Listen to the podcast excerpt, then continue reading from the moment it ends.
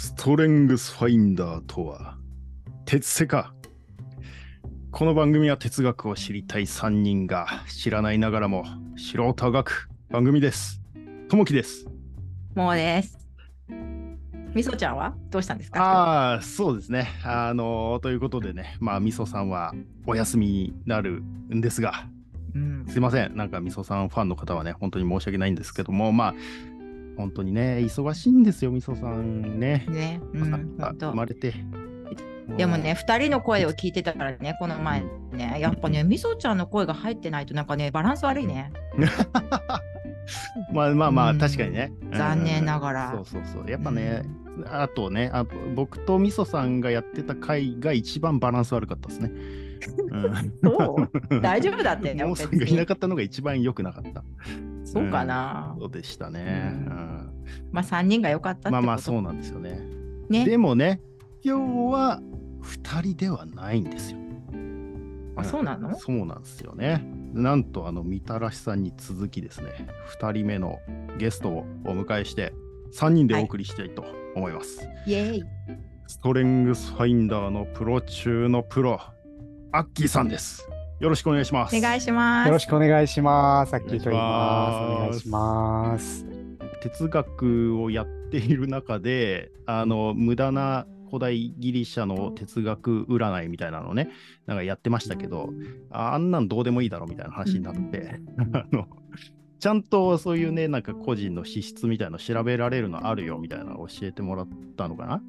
なんか、そんなんで、なんか僕もね、あまあ、多分みそさんとモーさんはもともと、その、やってたんですよね、ストレングスファインダーね。うんうんうん。だけど僕はやったこともなかったんで、ちょっとやってみますわ、つってやってみたら、めちゃめちゃ面白いやん、みたいな感じになって、で、なんかそれぞれの資質を見てみたら、あー、なるほどねー、みたいな感じの が出てきたんで、あー、やっぱ面白いな、みたいなところがあって、あの、ちょっと前の回でね、あの、ストレングスファインダーの回をやりたいっていうところで、いや、いやモーさんがなんか、いやいや、そんな知り合いいるよ、みたいな。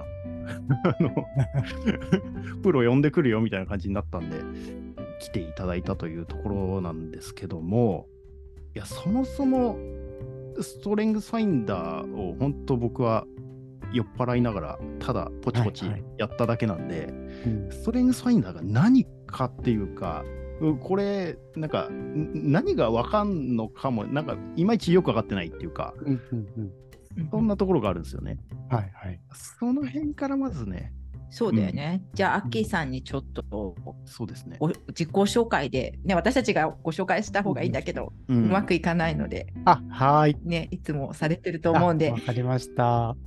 で、ね、その辺聞いてみましょうか。はい。じゃあ、簡単に自己紹介させてもらいます。えー、タッキーと言います。よろしくお願いします。はい。今日は本当にあの哲学と全然関係ない話をしていいものかと思いながら参加をさせていただいておりますが、す。えーっと、まず今お話に出ましたストレングスファインダーの、あの、まあ、扱っていいよという資格を3年前に取りまして、で、それを、あの、もともと出会いがその、会社員時代、今はもう会社辞めちゃったんですけど、会社員時代に、あの、すごくこう、自分なりにこう、リーダーシップとか、マネージャー職やりながら、こう、できない自分に、こう、落ち込みまくって病みかけてた時に、たまたまこのストレングスファインダーに出会って、で、受けた時は、なんか全然強みじゃないじゃん、みたいな。なんかがっかりした記憶があって、あでがっかりして見たんですけど、なんかストレングスファインダー、それこそその時のそのプロというか、うん。あの、ストレングスのコーチの方に話を聞いて、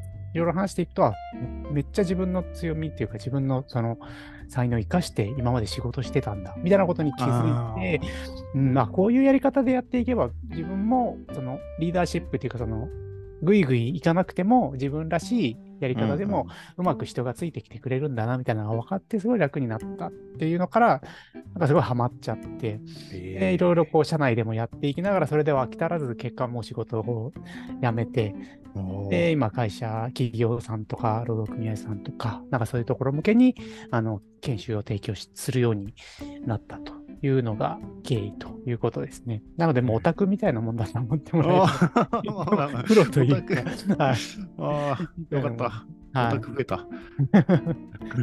オタクだったんだね、ちょっとオタクの回になった、やっぱり。そうただのオタクなので、この話をするときだけ熱量が異常に上がるという。ああ、わかる。そんな急に感じなんです口数増えるやつ。本当そうなんです。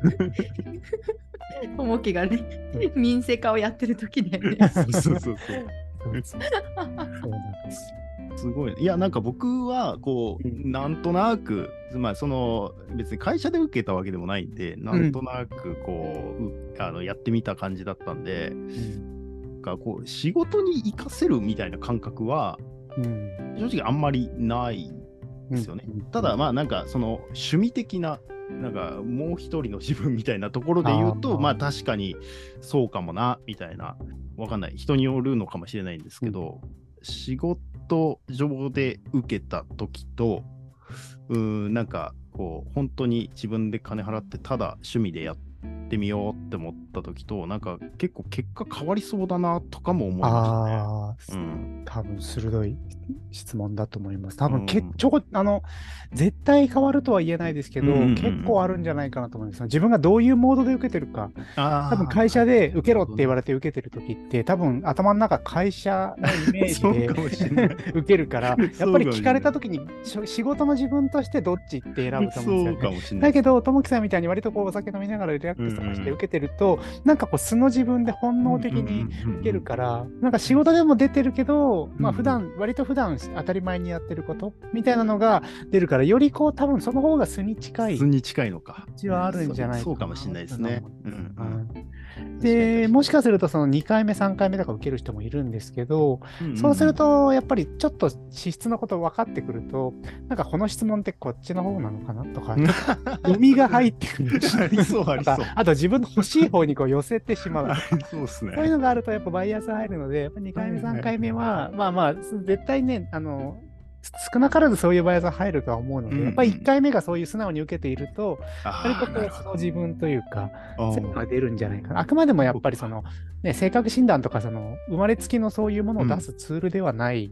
でまあまあ、そうですうよね。ん。まあ、その受けた時のうん、一番使ってる才能というか、一番使ってる、う。うん、が上位に来るっていう。ああ、それめちゃくちゃわかりますね。っていう感じですね。だからそのままちょっと解説に少しだけ入入らせていただくと。その言葉がストレングスファインダーって、まあ、正式にはクリフトンストレングスって今は言うんですけど、あああのストレングスファインダーっていうのがなんか馴染みがあるので、あストレングスファインダーって言ってるんですけど、なんかストレングスっていうので、なんかやっぱ受けた人みんなこう、これ強みなんだと思って受けられはい。てがっかりする方がやっぱりすごく多い。ですようん、強みを見つけるツールなんだと思って受けて、受けてみたら、僕も最初そうだったんですけど、全然強みと思えなくて、なんかがっかりするみたいあーな。なんか確かに、まあこれなんか日本語訳の問題なのかもしれないなとかも思いつつ、なんかこう、なんだろう、なんか僕だとうん。1位がうん。収集心っていうのがはい一位はい。はい。いや、収集心ってみたいな、なんか、もうちょいいい言葉選べやみたいな、なんか、そうですよね。強みっぽくないわみたいな感じはあるかもしれないですありね。ますよねうん。確か英語ではインプットなんですよね。ああ、そうなんですね。うん。だからそっちの方がなんとなくイメージしやすいみたいなところも多分あるとは思うんですけどね。はいはいはいあーそういうことなんですね。そうです、そうです。でもともとはだからストレングスって強みじゃなくて、その強みの元っていう、その才能っていうのを見つけ出すツールなんだよっていうところが、割とそも。勘違いしやすいところどなので、なんかこう、当たってる当たってないみたいな、占いみたいなツールになりあいやいやいや、完全にそうだと思ってましたで。すよね。うなんか、だから別にいいや、僕はって思ってたんですけど、なんか、当た人の結果を見せてもらって、なんかちょっとう面白そうったんで。そうなんですよね。そう、後でまたその話もできればと思うんですけど、なんかね、当たってるで終わっちゃうと、その、当たってるのは当たり前なんですよね。診断を受けてる。まあまあまあまあその診断を受けた結果なので、その通り出るはずなので、当たってる。な当たってるのに対して、じゃあそれをどうやって強みにしてしていこうかっていうのをこう考えていくみたいなところなので、本当は、なので僕も資格取った時って、うん。5日間ぐらいこう研修、講座を受けるんですけど、ほとんどうん。ストレングスファインダーを使ったコーチングをずっと勉強するんですよね。うんうんまあ、勉強するって言っても実践はそんなにしないんですけど、あ、コーチングがメインそうなんですよ。だから、それと組み合わせなでやる、その自分の持ってる才能を、なんかどんな時に出てるのとか、うん。そのそれがどんな価値観と紐づいてるのとか、まあ、主にはやっぱマネージャー向けに開発されたものなので、マネージャーとかうん経営者向けに開発されたものなのうんで、そのマネジメントするときにどう使うとか、んそういう感覚が強いので、そういうのをこう話しながら、あの体験とこう、つなげながら、自分がこう再現性が出せるっていうか、こういう時に発揮できるっていうのが明らかにしていくみたいなのが本来は、なんかもともと推奨はしている。どうマネージメントするのがあなたにとっては向いているかみたいな。そうです。あ、マネジメントするのに自分のどの資質を使うかみたいな感じですね。求められる結な果に対して自分のやりやすいやり方はどれかっていうイメージですかね。はいはいはいうんそうそうなので、そういうのをつ見つけるための、まあ、ツールっていうところ。なので、割とそこがいきなり出だしからみんなががっかりする部分っていうところでもある。まあ、強みじゃないじゃんみたいな。当たってはいるけど、それのどこが強みなのみ。さっき玉木さん収集心で、僕も収集心2位なんですよね。はいはいはい。2位で1位内政なので、いや、それを考えるなんて誰でも考えるでしょうよって、何が強みなのよって思っちゃってがっかりして、もう、そうえーちょっとそこでがっかりするのが皆さんポジティブとかは何番目なんですか？もう私なんかもうそれ見た瞬間にもうめちゃ面白いと思ってもう生かしますみたいな感じも そうですよね。。モーさん、ポジティブ高かったですね。だからもうそこでももう性格出ますよね。なんか。いや、出ると思います。受け止めがね。そうそう。け結構なんかね一番下を最初に見る人がいて私もうめちゃくちゃ面白くて私そんなことそれ言われるまで一回も気づかなくって、で一番下を見てみたら私身長差とかだったからなんかもうおかしくてあ、そうか、慎重さでしたよそうそうね。なんかなんかだから今お二人がっかりするなんてもうちょっとなんかがっかりするんだと思って今びっくりしました。いや、でもなんかまあそういう人が結構多そうだなっていうのはめっちゃわかるなっていう感覚はありでますすね。よね。そううんだから、さっきの解説の続きで言うと、その才能なので、あの、はい、要は無意識に当たり前にやっちゃってることっんていうの、が一応定義なんですよね。自分でも無意識に無自覚についついやっちゃう思考とか行動とか感情の繰り返しのパターンっていうのを才能って言うんですよっていうので、なんか例えばその、あの、つい、つい大丈夫、なんとかなるよって言っちゃうみたいな人だったりとか、はいはい。その、なんかお土産買うときに、うん。なんかあの人にはこのお酒かな、あの人には和菓子かなとかみたいあに、そのみんな一律一緒じゃなくて違うの買いたくなっちゃうとか。はいはいはいはい。なんかそそのぐらいのレベル感のものなんですよ。はいはい。だから仕事に生かすとか強みとしてっていうレベルの前に、うんうんそもそもその無意識に、だから本当に貧乏ゆすりしちゃうみたいな。自分では当たり前で気づいてもないけど、ん。周りから見るとこの人ずっと足プルプルしてるよねみたいな、なんかそんなぐらいの 感覚だと思ってもらうと、すごく扱いやすくなる。あいや、ほんとそうかも。はい。ううんん。そうそうだから、だからこそなんか、自分ではできて当たり前。僕も内政なんかも考えるのなんかみんなやってると思ってるから、ねそれが、それプラスみんないろいろやっててすごいなって思ってたので、そういう感覚ですよね。うんうん。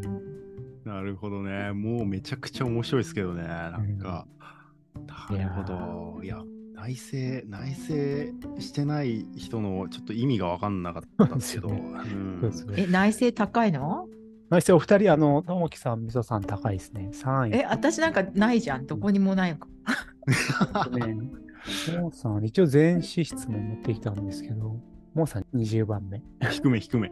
や、このお二人とね、もうさんの対象差加減がすごい。もっと、そうっすよ。大門の声を聞いてくださいよい。や、自分が大門だから別に聞かなくていい。完全に神なんですよ、それ。すごいよね。面白い。もう本当に違うんだもん。いやー、ほんと違いますよね。でも、共通点もああるんですよね。適応性がこう割と皆さん高いとか。ああ、ですね。うん確かに。その辺が本当に臨機応変さというか、うんなんかその臨機応変さも多分それぞれなんだろうなと思ったり。うんえっとあの、アッキーさん、これね、はい結構、まあ、たくさんの方が多分、もうもうご存知な方も聞いてるかもしれないけど、全くわからない方も聞いてると思うんですよ。うん他にもなんかこの、まずは一人一人のやつに行く前にはいはい。うん。付け加えることとかありますか、そうですね。あ、じゃあさっきちょっと中途半端になっちゃったので、うん。そうんうんの才能とかっていう部分についてもう少しお話をしておくとですね。はい。うんえっと、まあ、才能なので無意識無自覚に出ちゃうよっていうところで、あともう一つ言うと、資質、まあ受けられ、こう興味持って受けられた方とか、まあこれから受けられる方もいらっしゃると思うので、はい。そのうん才能と資質っていう言葉がちょっと分かりづらいかなと思うところもあって、あー確かに。あーうん。はい。資質っていうのがいわゆるこう資質名。もともとサイエンスファインダー作った時にうん。800万人ぐらいインタビューをして、うん。でどんなことをして成功したのかっていう、成功した人にインタビューして、アメリカとか世界中で。でもともとは、なんか共通のこう成功の秘訣とか、なんか5つぐらい出てくるかなみたいな感じで調べたら、実際とんでもなくて、なんか5000個ぐらい才能が 出てきた。っていうのがもともとのスタートだったらしいんですよね。だからまあっていうことはまあ人それぞれ自分に合ったことを突き詰めてやれば、そのね、誰でも成功はできる可能性があるということで、じゃあそれ診断にっていうことで、その5 5000個ぐらいある才能を今回34個。4個に。うん、だからグループ分けしてるんですよね。才能、いっぱいある才能で似たようなやつをグループ分けして34個に分けたのが、今回の34個の資質っていうパターンになるので、5000個をまとめてるってことですね、そういうことですね。34個に。うん。なので同じ資質でも、そのちょっと出方がやっぱり違ったりする。これってあのレポート見てもらうとわかるかもしれないですけど、結局あの他の資質との兼ね合いであったりとかその影響力とか実行力とか後でまたお話しするんですけど、うんうんうんそれの偏りとかによってうん出方がやっぱり変わってくる。同なるほどじ最上思考とかうんうん同じ資質でも、なるほど。なんか例えばこれは一例ですけど、そのし仕事とかうんそういうこうタスクに向く人もいれば、人に向く人もいれば、ああ、そうか思考を考えることに向く人もいれば、みたいになんかそうそうやって出方が全然違ったりするので、そう同じしだから全く同じ行動をするってわけじゃないのがまたより複雑だし、より面白いところでもあるんですけど、それ5000個をまとめたからこそそうなってるってそうですね。そういうことです。グループ分けしてるだけなので。なるほど。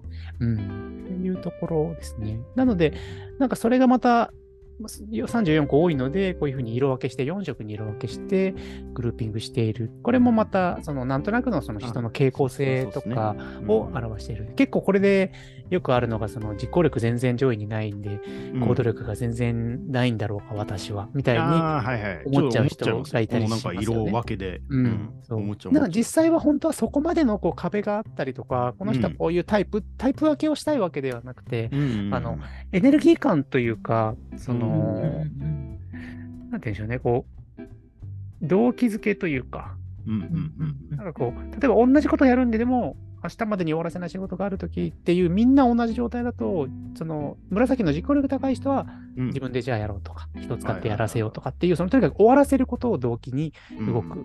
でも影響力高い人は、その人から評価されたいとか、うん。そのこれでなんか記録に残る仕事をしたいとか、その人を巻き込みたいとか、人にやらせたいとか、なんかそういうエネルギーで動いて結果を終わらせるんですね。で人間関係構築力高い人は、その例えばどうだな。だ誰かの顔が浮かんできて、あの人うん。に言われたから頑張ろうとか、これやらないとあの人たちが困っちゃうからやらないととかっていうこう自分っていうよりもまず人の顔が浮かんでそれでそれが動機にやる。で戦略的思考力の人はそもそもやるかやるべきかやらないべきかとかそのやるんだったらどんな順番でやろうかとかどんな風に進めるのがいいのかどんな選択肢があるのかみたいな。まず考えてから結果として動き始めるみたいなところで結局あのできるできないじゃなくてこう動機が違うっていうだけうんうんうん。っていうところなので、なんかこの辺も、あの、資質単独だけじゃなくて、見てみると比較的。それがあって、そこに資質を見ていくと、その人間関係構築力が高い人は、なんていうのかな、例えば人のために動くから、そこの資質って見たときに、なんか動き方が、うん同じ資質なんだけど、動き方が違うっていうか、まあ、ちょっとこの辺伝わりづらいかもしれないですけど。いやいやいや、めっちゃわかりますよ。うんうん、そう。だこれ知っとくと、その、実行力の人って、まあ、特に、まあ、会社なんかでもそうですけど、とりあえずすぐやる、やりたいんですよね。すぐ動きたい。うん。だから、すぐやるのが当たり前なんだけども、うん。戦略的思考力高い人は、まず一旦考えたいので、なんかやろうって決めたら、まず一回机に座るんですよ。だから自己力高い人からすると、あいつやる気ないんかみたいな話になる。うーじゃねえよ、うん。みたいな。そうそうそう。そう。行けって言っただろうみたいな話なんですけど、そう。だそうそういう誤解が生じやすいので、はいはい。そこはなんかお互いに知っとくと、あのね、あじゃあちょっと考えて、あの方向性決まったらまたもう一回教えてとかっていうことでもできるし、ああ、なるほど、なるほど。うんそうですマネージャー向けにはそんな感じですよね。そういう使い方、部下に対してもこういう関わり方ができるとかそれが知らないと本当に好き嫌いとかの話になりやすいんですよね。とか評価の対象で自分が当たり前にやってることをが当たり前で、それができないやつはダメだ。でも別の、そいつは別のやり方をしているかもしれないのに、自分のやり方をやらないこいつはダメだって思っちゃう。会社で結構、ね、そういう資質が偏りがちなんですよね。そういう人が評価されていくので、その上司の上司に評価された人が。上司になるので結局その系統がそういう系統になりやすいのは濃縮、していくんですね。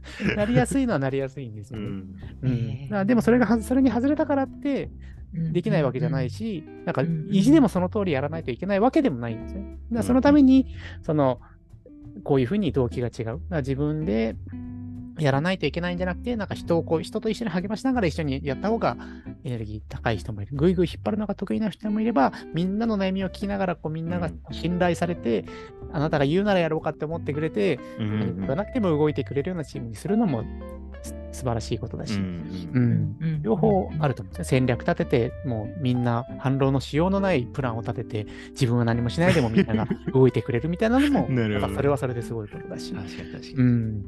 っていうのができると、すごく、そうか。うん、知っとくといいかなと。まあ本人もね、なんか、うん本当はだから例えばそのうん。一回戦略思考系なんだけど、うん。なんで自分が動けないのってなんでだろうってわからないわけですね。本当はねご本人にとってはね。でうん。でなんか実行力のある人を見ると憧れちゃったりとかするとかでもでも実行力がある人にとってはちょっともうちょっと落ち着きたいんだけどぼ私は僕はみたいな。。うん。ででそういうでも能力っていうか能力っていうんですか、こういうのは。うん。資質？資質がそうですね、なんか足りないって言っていいのかな、その資質が違うから、だから、まあそっちの方がやりやすいというか気分がいいわけですよね、やるうん多分ね、うんうんだからうんその違いを自分でやっぱりこの分かるっていうのを分かるというか、まあねこうヒントをこれで与与えてもらうとすごくなんかあのあそれでいいのかなって思ったりとかね、するのかな。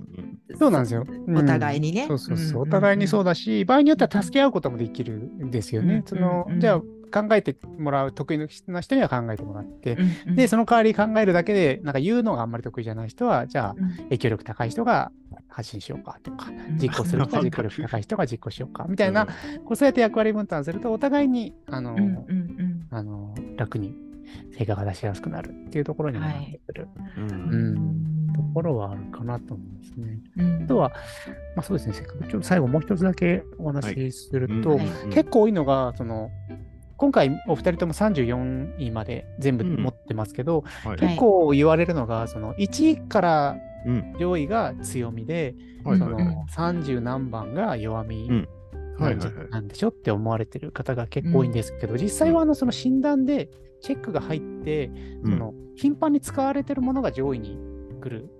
でそれ裏を返せば、下位の方っていうのはチェックが全然入ってないので、本人からしてみればそれってあんまり大事だと思ってないところなんですよね。あ。だから弱みでも何でもなく、そのうんなんかどうでもいいとまでは言わないけども、うん。その人にとってはそんなにこう意識してない部分、だから使ってない苦手なのはあると思います。うん。実際問題。やれって言われたらうまくできない部分ではあると思うんですけど、でもそれってきっと上位の方で、あの補ってる部分ってきっとある。まあまあまあまあね。ううんうんうんだからこそ上位をしっかり扱うのがまず一つポイント。まあもちろん苦手なことをさせないっていうのはチームビルディング的にはあの大事なことではあるんですけど、自己理解っていう部分に関して言うと、うんうんあの強みと弱みで、上位資質ほど強みにもなりやすいけど、弱みにもなりやすいよっていう、そのうん。要はそれだけパワーが自分の使ってる頻度が高い、無意識に使ってる頻度がはいはいはい。高い分、これ今、まあ、研修でもちょっと包丁の例に出すんですけど、うん。包丁自体はただの道具なんですけど、うんうん。そのうまく使ってあげれば料理作ったり、下ごしらえしたり、飾りしたり、まあみんなに喜ばれたり、自分もこうすごく楽しいとか、しうん。商売、仕事になったりとかするっていう、ん。そのうまく使えば強みなんだけども、包丁をなんか誰とも知らない人がも使使い方を知らない人が持ってしまったりだとか、うん。あの狂気として人を傷つけるために使ってしまうと、やっぱり人を傷つけてしまったり。手入れをしないと切れなくなってしまったり、自分が怪我をしてしまったり。だから同じ包丁なんだけど、うまく使うと強みになるけど、残念な使い方、もったいない使い方をすると弱みになってしまうっていうのが、その上位資質の特徴なので、そこをうまく扱わないと、せっかくの上位資質なのにむしろコンプレックスになったり、その自分の何か他と比較してブレーキになっちゃったり、自信をなくす源になりかねないので、そこの扱いがすごく大事です、とかなるほど。うんうん上位だからいいっていうもんでもないとそうです。いうことですね。むしろ回はあんまり気にしな気にしてもしょうがないところではあるんですよね。うんうんうんうん。なるほどね。えごめんななさい、私、さっきし、資質と能,、はい。能力の違いというのを言ってくださってたのかな。資質と才能ですね。あ、うん。才能か、うん。才能の違いですね。そうです。そうですね。まあ、ここではもう資質と才能はもうほぼイコールぐらいに思ってもらって全然問題ないんですけど、うん。だけど、資質の中での才能はちバラバラ違う、あの、全くイコールではない。っていう話ですね。そうそういうことです。んうんうん。っていうのが、うん。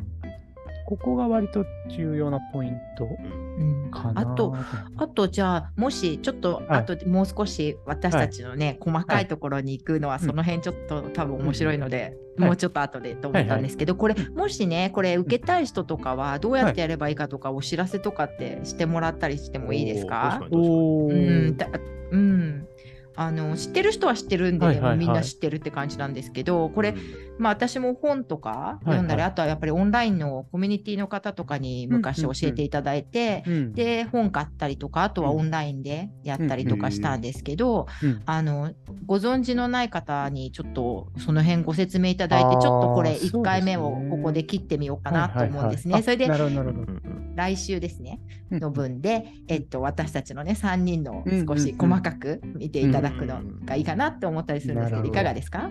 はい。わかりました。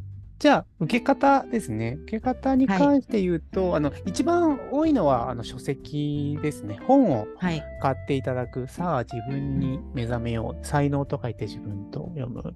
さあ、自分に目覚めようっていうのが、あの出てるんですけど、それを買っていただくと、まあ、資質の詳しい解説、プラス診断用のあのコードがついているので、うんうんそれで受けることができる。だいたい2200円ぐらいかな。2200円から2400円ぐらいでその本を買えば受けられる。受けられます。はい。その診断コードを持って、ギャラップ社のその診断しているところのホームページに行って、そのコードを入れていただければ受けただ、ただし、えーと、出せるのが上位の5つまでになります。ああ、なるほど。そうなんです。うん。